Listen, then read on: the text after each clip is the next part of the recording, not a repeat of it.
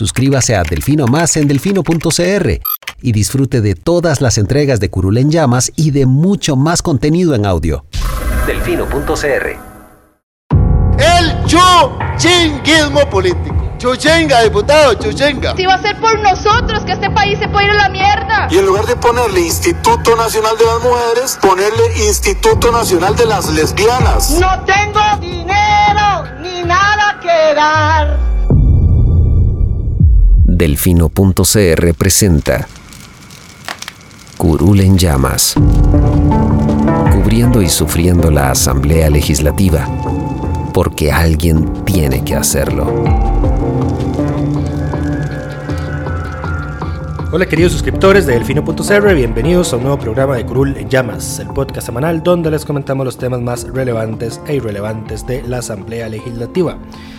Les saluda Luis Madrigal desde el 16 de abril del 2021, como siempre en compañía de... May, espero que todas y todos estén bien. Esta semana vamos a hablar de tres temas. El primero es el escándalo de Viales, que eh, se dio a conocer durante esta semana y que llevó a su renuncia de múltiples puestos temporal.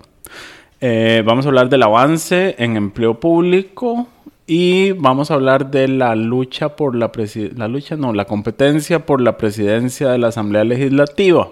Ya esta semana el PLN oficializó a su candidata. Silvia Hernández, eh, entonces bueno, vamos a comentar esto un poco, pero empecemos con Viales. ¿Qué fue lo que pasó? Bueno, resulta acontece que hace unos días Diario Extra publicó em, que había un diputado que había visitado la casa de la pareja sentimental de una persona que había sido detenida durante un operativo para desmantelar una organización narco que operaba en corredores de Punta Arenas. Inicialmente no se dio a conocer quién era el diputado, aunque la nota periodística decía que habían llamado a preguntarle al diputado Gustavo Viales sobre su, sobre su parecer, porque al parecer había sido un diputado de Liberación, y bueno, él era el secretario general de Liberación, entonces, ¿qué, opinaba sobre el tema? adicional. Ya, ya, uno iba, ¿verdad? Uno suma uno más uno y ya se va dando cuenta. Adicionalmente, en medio de ese operativo, se había detenido al presidente del Consejo Municipal de Corredores, eh, el cual actualmente o llegó al puesto en esta ocasión con Liberación Nacional y además el papá de Viales es el alcalde de la municipalidad de Corredores. Entonces, digamos que todos los caminos apuntaban a Gustavo Viales como la persona sospechosa, pero no había ninguna confirmación de parte del medio eh, ni de parte de la fiscalía de que hubiera algún diputado involucrado en el tema específicamente. Y de hecho el condominio no, no dio la información cuando los periodistas fueron a buscarla ya diciendo que los registros son confidenciales, ¿verdad? Correcto. Sin embargo, Pedro Muñoz salió el domingo en la noche a decir que iba a solicitar la renuncia del diputado de su puesto en la Comisión de Seguridad y Narcotráfico y todo el mundo pensó, di, Pedro tiene algo. Ya lo confirmó de alguna forma. Em, Qué dicha, vamos a ver a Pedro mañana en el plenario por, otro evento anómalo. Y va a regresar para desvelar información importantísima contra otro diputado y secretario general de Liberación. Pues no, llegó a dar el papel. Pues no, Pedro se montó sobre la sospecha del diario Extra sin haber confirmado eh, pidió la renuncia y fue por lana y salió trasquilado, es el dicho. Sí, porque cuando le pidió la renuncia en plenario a Gustavo Viales, Viales le respondió. Le, eh, recordó su pasado con Juan Carlos Bolaños. Juan Carlos Bolaños y sus múltiples llamadas, de llamadas que se habían registrado en la fiscalía y le recordó que él en medio de ese escándalo no renunció a su, candidatura, a su candidatura como diputado, entonces que él no era quien para venirle a decir a él absolutamente nada, básicamente. Eh, sin embargo, en ese momento el diputado Viales no, no negó no haber sido él quien... Ya eso era un motivo de alarma, ¿verdad? Porque cuando no sos vos, rapidito puedes salir a decir, no soy yo y por favor dejen de embarrarme con esto. En su mm, lugar dijo... Eh, que se iba a referir Voy a referirme al tema posteriormente. Entonces dice. Posteriormente fue el, martes eh, y dio una conferencia de prensa mientras en Liberación Nacional estaban definiendo quién iba a ser su candidato a la presidencia, justamente. Ahorita regresamos sobre ese punto. Candidato a la presidencia del Congreso. De la Asamblea, correcto. Em, da una conferencia de prensa en la cual reconoce que fue él el, el que llegó en el vehículo de su hermano. Que es un Audi nada más y nada menos. Exacto, pero un Audi viejo. Hay que, Mm. No es un Audi nuevo. De Audi es Audi. Ne. Ne. Eh, pero bueno. em, y eh, bueno, aseguró, afirmó que ni él, ni su papá, ni sus familiares han tenido ningún vínculo con el narcotráfico, ni, ni no han sido parte de ninguna investigación en esa línea. Em, y además anunció su renuncia temporal A la fracción. a la fracción a la legislativa. secretaría. Ah, él es el, era, es el secretario general del PLN, entonces dijo que se iba a apartar hasta que pasaran los, las internas para evitar que el, su escándalo se mezcle con el proceso que lleva a liberación.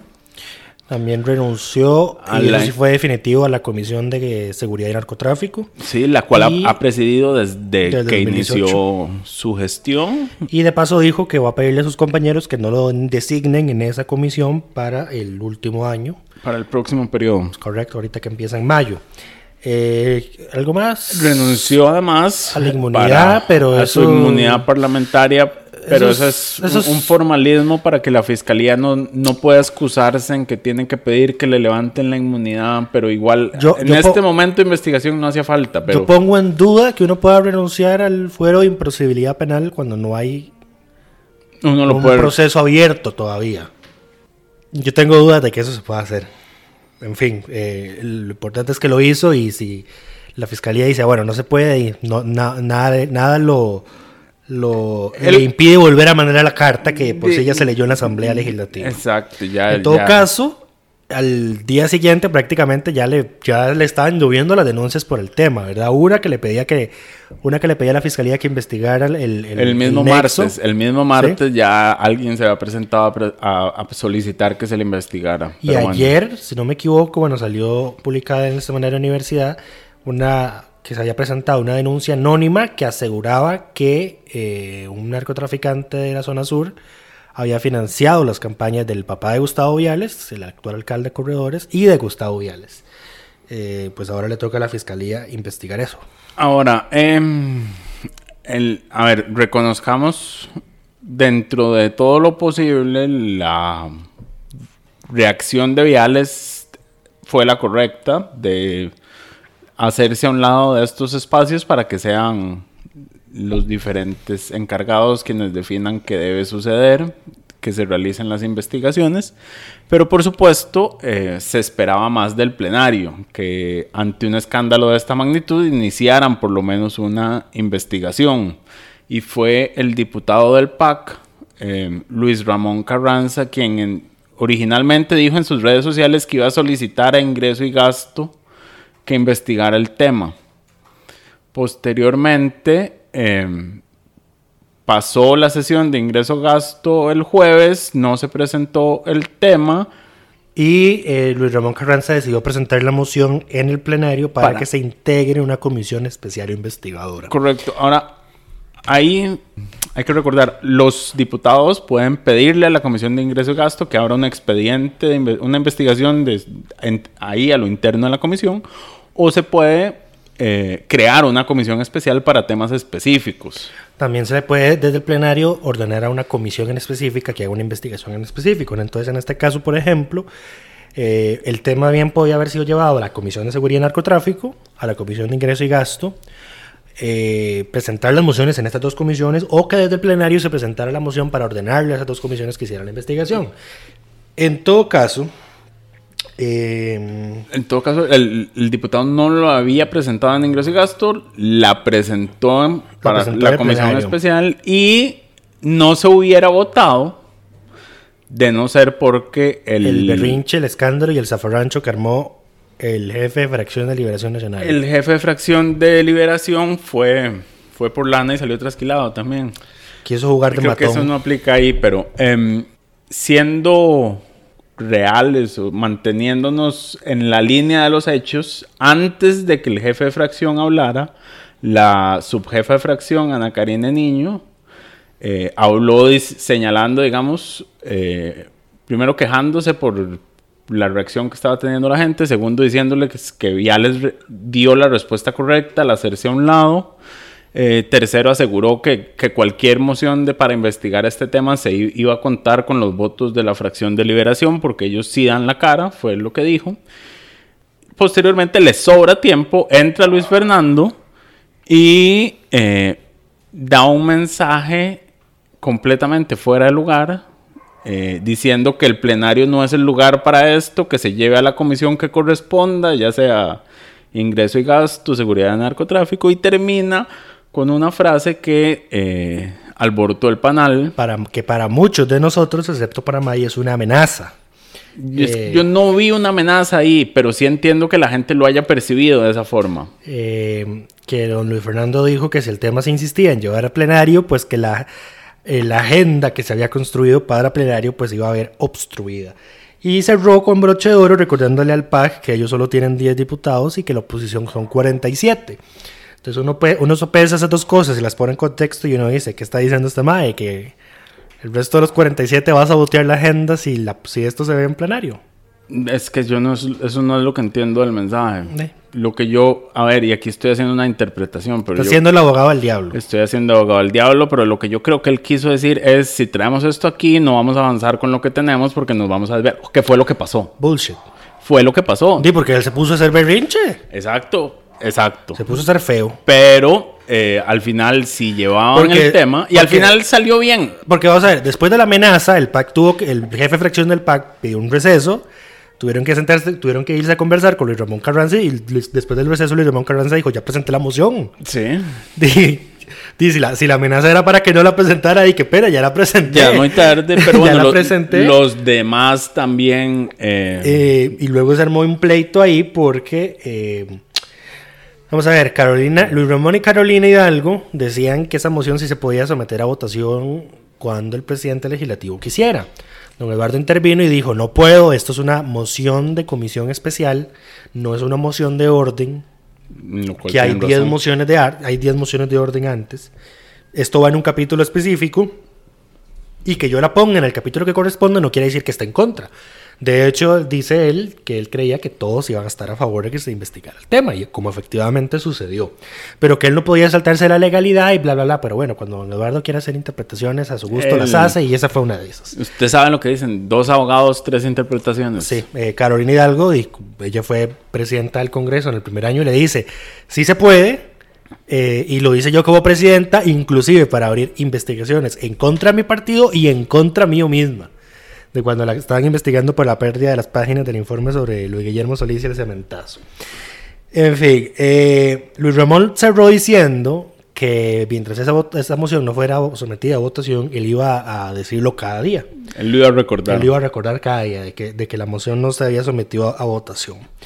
Entonces, don Luis Fernando le dijo que era un payaso, nuevamente, que estaba distrayendo de temas importantes. Y tuvo que salir Carlos Ricardo Benavides nuevamente, el jefe de fracción emérito, por lo visto de liberación, porque es el que le sale regla las tortas, a eh, presentar una moción de posposición para que se pudiera entrar a ver la moción. Y aunque también se le fue encima el PAC, porque le dijo que estaban haciendo un eh, eh, politiquería y show en las filas del frente.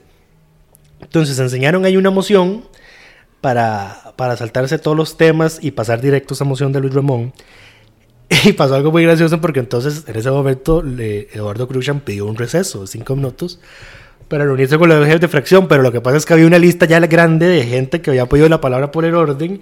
Y entonces cuando él dijo, voy a declarar un receso, todo el mundo empezó a gritar y a hacerle señas. Y él dijo, necesito hablar con los se- jefes de fracción. Se, y se acabó. se mantuvo firme, sí, se mantuvo firme. Eso fue muy bueno, don Eduardo, porque Claro, y al final en nadie habló. circunstancias normales sí hubiese cedido. Y al final, exactamente, se mantuvo firme y al final casi nadie habló.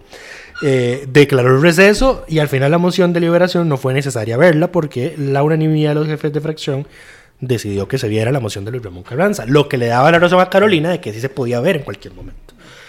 En fin, la moción fue aprobada con 49 votos a favor, que eran todos los que estaban presentes en ese momento.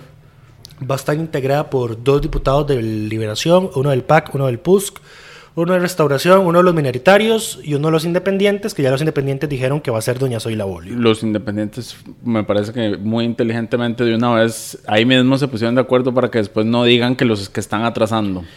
Sí. Eh, de hecho, Eduardo, don Eduardo pidió que ya el lunes, El lunes se le, le entreguen la lista, sí. Correcto, pero bueno, eso, ese- eso fue. Eso eh, fue. Sí, vamos, y, vamos- y vamos Dato a... curioso, dato curioso que rescató, o bueno, resaltó el colega Oscar Ulloa en Twitter, es que todo esto inició, o bueno, el, el primero que llevó el tema al plenario fue Pedro Muñoz, quien no estuvo cuando se dio todo este despelote y cuando se terminó votando para hacer la investigación. Solo llegó a votar. Eh, Se perdió todo el se- rédito político. Perdió todo su, su posibilidad de rédito de lo que él había iniciado por no estar en el plenario. Sí, pero vamos a ver, y acá es porque, y acá es, aquí, acá viene el motivo por el que yo decidí que esta semana fuera Luis Ramón Carranza el diputado de la semana. Eh, esto que hace Pedro Muñoz es oportunismo. Lo que Correcto. hizo con el tema de don Gustavo Viales es mero oportunismo político. Y mal oportunismo. Y así, mal oportunismo. Y así se lo hizo, y así se lo hizo ver, eh, y así se lo hizo ver el propio Gustavo Viales cuando le pidió la renuncia el lunes. Eh, en cambio, yo sí tengo constancia y recuerdo que don Luis Ramón Carranza siempre ha tenido muy presente el tema de la infiltración del narco en eh, municipalidades, en la clase política en general, desde que asumió como diputado. Y él mismo dice, yo esto lo vengo haciendo desde que soy periodista hace 30 años. Y lo hice como regidor y ahora lo hago como diputado. Entonces, porque ahí está la diferencia. O sea, él tiene ya, y está fijo documentado en las actas, porque él ha sido muy insistente en, por ejemplo, eh, reprocharle a Emilia Navas que no haga nada, que la fiscalía no haga nada ante el, el- el narco y lavado de dinero que se da en la zona norte, etcétera. O sea, siempre es un tema que él siempre ha tenido presente. Ahí está la diferencia entre él y el oportunismo de Pedro Muñoz. Eh, y dado que presentó la moción y al final logró que todos lo aprobaran, eh, Con, la, gracias con la ayuda de Luis Fernando. con la ayuda indirecta de don Luis Fernando Chacón, pues bueno, es por eso que don Luis Ramón Carranza es el diputado esta semana. Y hablando de don, de don Luis Fernando eh, y, su, y sus metidas de pata como jefe de fracción, no es la primera vez que mete las patas. Eh, lo hizo cuando firmó el pronunciamiento pidiéndole a la sala constitucional que pospusiera 18 meses después de terminada la pandemia el tema de matrimonio igualitario. Correcto. Y luego tuvo que quitar la firma porque todo el mundo fue como, "Mae, usted es jefe de fracción, o sea, usted no... O sea, tiene que olvidar, en el momento que usted, se, usted asumió ese puesto, todo lo que usted hace, lo hace a nombre de su fracción. No puede hacer cosas a título individual. Y por eso es que él, cuando él vete las patas con el discurso de ayer, se tira abajo lo que había dicho previamente Karine Niño. En Cor- fin. correcto. Por eso los partidos no deberían tomarse tan a la ligera la elección de sus jefaturas y subjefaturas de fracción. Sin embargo, ahí vimos como un candidato, precandidato presidencial, ex candidato presidencial, le impuso al PLN nada más y nada menos que a David Gurzón Cerdas como subjefe de fracción, dejando relegada a doña Yoleni León, que ya llevaba varias semanas trabajando Haciendo- por obtener ese puesto. Eh, para Así que- actualizar en eso, Liberación en su reunión que tuvieron el- ese martes decidió nombrar de jefa de fracción a la diputada María José Corrales de San Carlos. Que para mí Yoleni debería haber sido la jefa de fracción, pero bueno. Pero bueno, eh, fue el acuerdo alcanzado. Y de subjefe de fracción se puso al diputado de Limón, David Gurzón, eh, conocido por el enfrentamiento. Tener dos procesos penales abiertos por violación de la libre determinación del votante por ofrecerte a Dios a cambio de votos y agredir a un asesor de su propio partido. Correcto. Eh, pero bueno, fueron los acuerdos que alcanzaron Antonio Álvarez de Santi y Figueres, según reportó eh, La Nación en su edición de ayer. me Que ya parece. teníamos el chisme y nada más, y ya se van, tenemos varios chismes sobre las cosas que van a pasar. en- Y todos se han ido y confirmando. todos se han ido confirmando, lamentablemente. El que espero que no se confirme, y lo voy a decir abiertamente, es que Franja Nicolás va a ser candidata a la vicepresidenta Ese chisme de no la lo tengo. República. Ese chisme no está Espero en que mi sea lista un chisme y de mal gusto. Eh, lo que sí iba a mencionar también es que me, me llama la atención porque, por ejemplo, desde que la unidad anunció que su nuevo jefe de fracción es Pablo Heriberto Abarca y su subjefa es Araceli, bueno, Araceli nunca llega, pero... Está en, está en aislamiento por COVID, no seas grosero. Así es cierto. No, pero eso pasó después. Eso pasó Eso fue semana. después. Esto fue esta semana. Em, Pablo Heriberto ha asumido desde ya el rol de, de ser, digamos, quien manda los comunicados. Desde esta semana es él, es él el que ha dado las declaraciones. Ya me se me olvidó quién es el jefe de fracción hasta ahorita. ahorita. Era Peña. Peña Ah, nunca daba declaraciones. La que daba siempre era Shirley.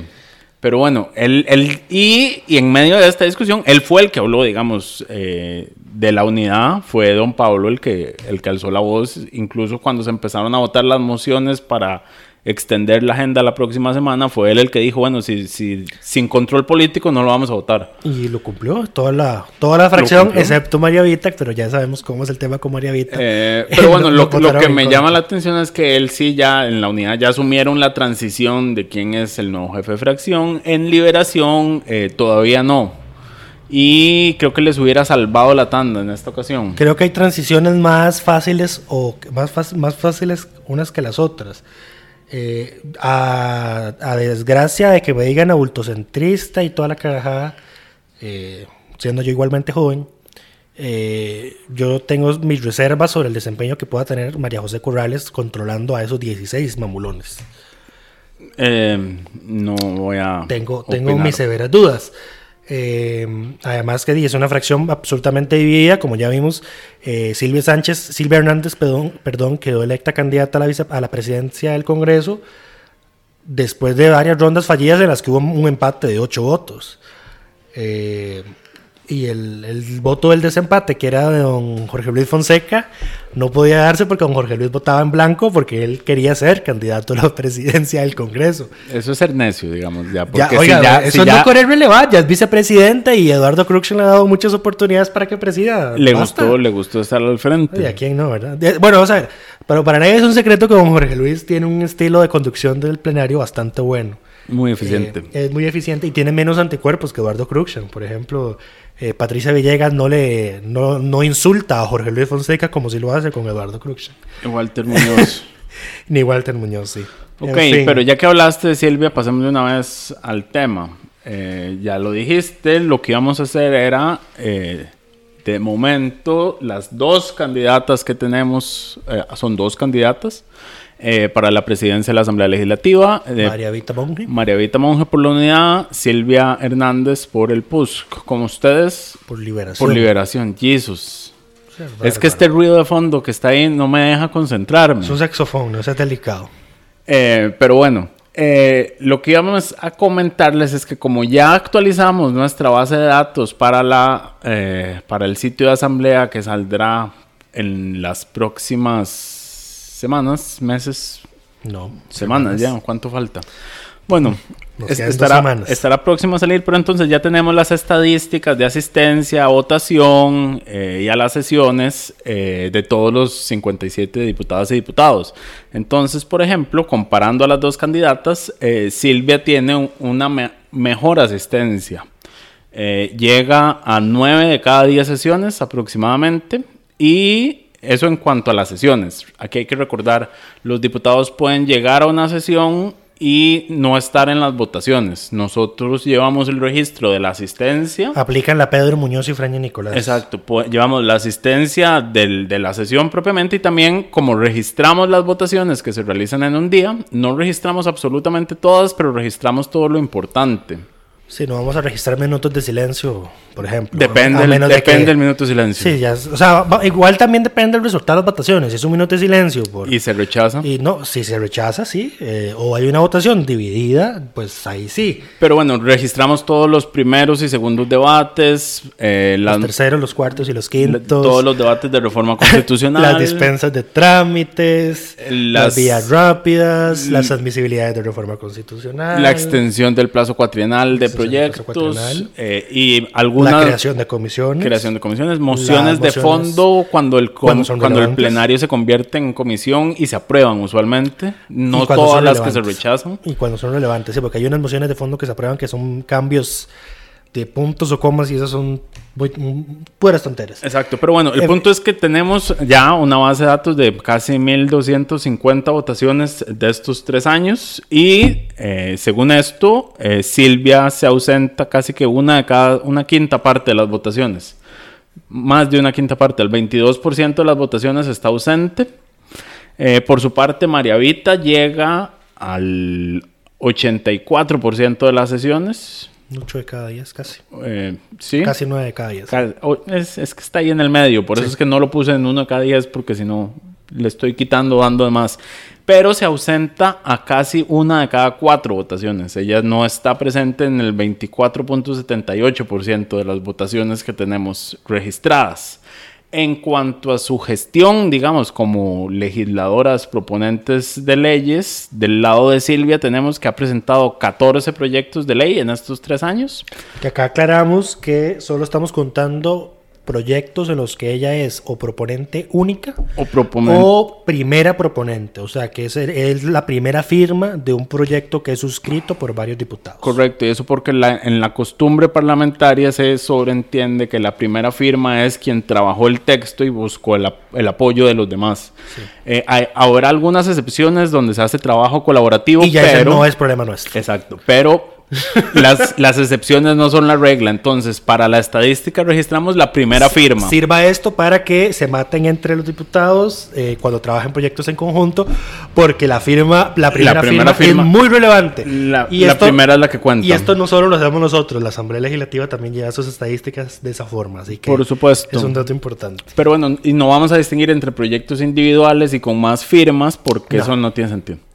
Eh, pero bueno, eh, ha presentado 14 proyectos como primera firma, o sea, que salen de su despacho, podemos decir, de los cuales dos se han aprobado. El que se aprobó fue uno que permitía concesionar el mantenimiento de obras públicas eh, a empresas privadas y el otro era, eso era una reforma a la Ley General de Contratación Administrativa, me parece. El de obras públicas o a la ley de concesiones, No, no, eso recuerdo. es para que el- se pueda concesionar el mantenimiento de las obras públicas. Eso ya lo dije, no estás poniendo atención. No, Pero o sea, bueno, me, me pescaste. El Eh, otro era la que el que transformó el otro, ese es el que estoy hablando. El otro es la creación de la promotora costarricense de la innovación, que crea esta promotora y hace una reforma al MISID. N- No la crea, sino que reforma lo que ya existía, que creo que era el, el CONICIT, una de esas otras instituciones. Correcto. Ahora pasa a ser promotora costarricense de innovación. Del lado de María Vita tenemos que ha presentado nueve proyectos de ley, de los cuales solo uno ha sido aprobado.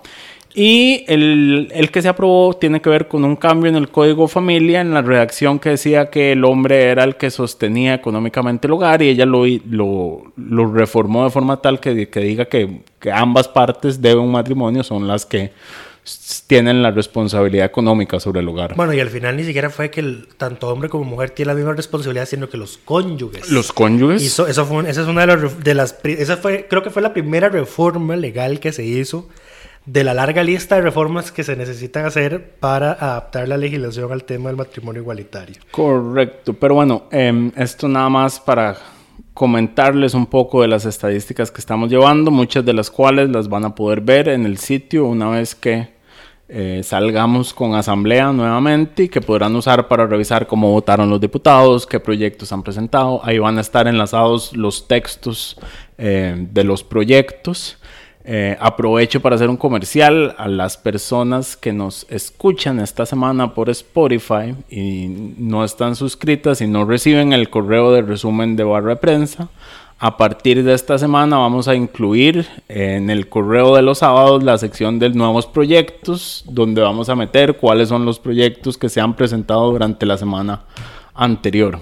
No me haga cara que esto lo, ya lo discutimos y está en el chat. Mm, no lo sé yo. Pero bueno, pasamos al tema de... Bueno, te comprometen en un podcast que va a estar subido todas las plataformas. Yo te Muy dije bien. que yo lo iba a meter. Ah, bueno, es pura vida entonces. Que Lucho, cero retentivo últimamente. Anda distraído este muchacho.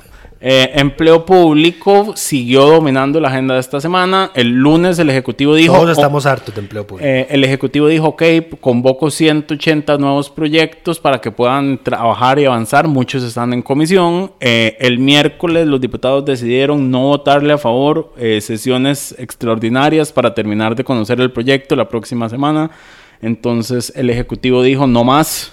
Les desconvoco todos los 180 Les proyectos. desconvoco todo y, y, les el, solo empleo público. el jueves volvió a convocar los 180 proyectos. eh, Porque se aprobaron la moción. En realidad los convocó antes de que se aprobara la moción. No, pero obviamente ya se sabía que se iba a aprobar. Es que vamos a ver, ya había un acuerdo de que para que se volvieran a convocar los proyectos, la moción de sesiones extraordinarias tenía que contener el capítulo de control político, que era lo que varios diputados de oposición llevaban reclamando. La primera moción, las mociones que se sometieron a votación el miércoles y las primeras del jueves no tenían eso incluido. Entonces don Pablo Heriberto dijo, aquí se está incumpliendo el acuerdo que teníamos alcanzado, por favor vamos al receso y hacemos la moción como tiene que hacerse. Carlos Ricardo Benavides dijo, eh, dice, el precio que hay que pagar para que podamos sacar este proyecto es 30 minutos de control político, por favor hagámoslo y ya. Y bueno, se presentó la moción y al final solo votaron en contra Villalta, Walter Muñoz y Patricia Villegas. Los del PIN que están Sí. en contra de esto, me encantó. En, en uno de los programas de Desde el Búnker de Oscar Ulloa, eh, entrevistó a Zoila Bolio. Zoila decía, estaba hablando de su separación con el PIN y las diferencias que tenía, y Zoila lo decía muy claramente, y es que, es que Silvia y Walter son empleados públicos, ellos terminan de ser diputados y regresan a sus plazas en la caja y en el MEP, me parece. Sí. Entonces están completamente opuestos a cualquier reforma de empleo público. Claro.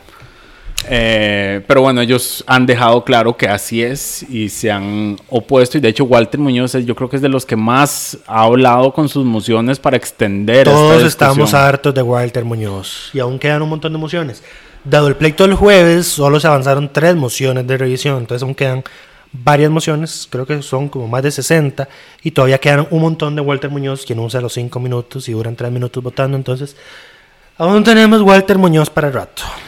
Eh, correcto. Pero bueno, ¿qué sí se logró reformar en empleo público esta semana? Se aprobaron un par de modificaciones. Eh, me parece que incluía acciones afirmativas para personas jóvenes. Se aprobó una moción para que las universidades puedan emitir su normativa interna respecto a fase recursiva, otra para que el personal de la alta dirección pública se rija por el principio de igualdad de oportunidades con criterios de igualdad efectiva entre mujeres y hombres y otras condiciones libres de toda forma de discriminación, y otra para que los postulados rectores que orienten el reclutamiento y selección de personal en el Estado incluya en los procesos de selección a personas menores de 35 años que no tienen experiencia. Adicionalmente, Estas fueron mociones, estas dos últimas fueron mociones de doña Nilsen Pérez del PAC que fueron aprobadas. Hubo una moción que me parece presentó Carolina eh, para que dentro de empleo público se eliminaran los 500 litros de gasolina de los diputados. Eso fue de Villalta. Ah, fue Villalta. Sí. Ok, entonces explícalo vos. Don José María lleva insistiendo desde hace meses que eh, hay que eliminar el privilegio de los 500 litros mensuales de gasolina que tienen los diputados. Eh, él presentó e impulsó estas mociones en la Comisión de Gobierno y Administración donde le fueron rechazadas bajo el pretexto de que eran inconexas. Don José María las reiteró en el plenario, las defendió y nuevamente le fueron rechazadas bajo el pretexto de que son inconexas. Y entonces aquí a mí me daba rabia esto el lunes porque el argumento de la inconexidad no se sustenta.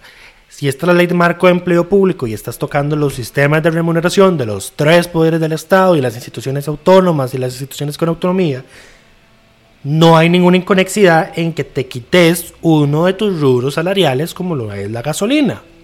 Correcto. Entonces no es inconexo. No lo es. Eso no es inconexo y ahí don Carlos Ricardo Benavides me temo que no lleva razón en eso. Es que, a ver, aquí cada quien, como con todo, cuando le sirve es inconstitucional, cuando no le sirve no es inconstitucional. Cuando le sirve es inconexo, cuando no le sirve no es Y inconexo. esto, y vamos a ver, y la eventual inconexidad solo sería un problema si alguno de los 57 tuviera el descaro de ir a reclamar eso a la sala constitucional. Sabemos que hay más de 10 que lo podrían hacer. En fin, la moción recibió 20 votos a favor y 28 en contra, por lo que fue rechazada. Luego salieron diputados como Pablo Heriberto Barca a decir es que hay un proyecto de ley de Fran y Nicolás que además de a los diputados le quita la gasolina a todos los eh, demás altos jerarcas del Estado. Muy bien. Ningún otro jerarca tiene gasolina Ahí como está. tienen los diputados. Ahí está. Eh, no, no nos dejemos engañar. Lo que tienen son vehículos oficiales que pueden usar única y exclusivamente eh, para uso oficial y para los cuales hay bitácoras. Eh, cosa que ellos no tienen que reportar con su uso de gasolina. Pero bueno, eh, yo creo que con eso estamos por esta semana. Eh, esperamos que todas y todos estén bien y nos escuchamos de hoy en ocho.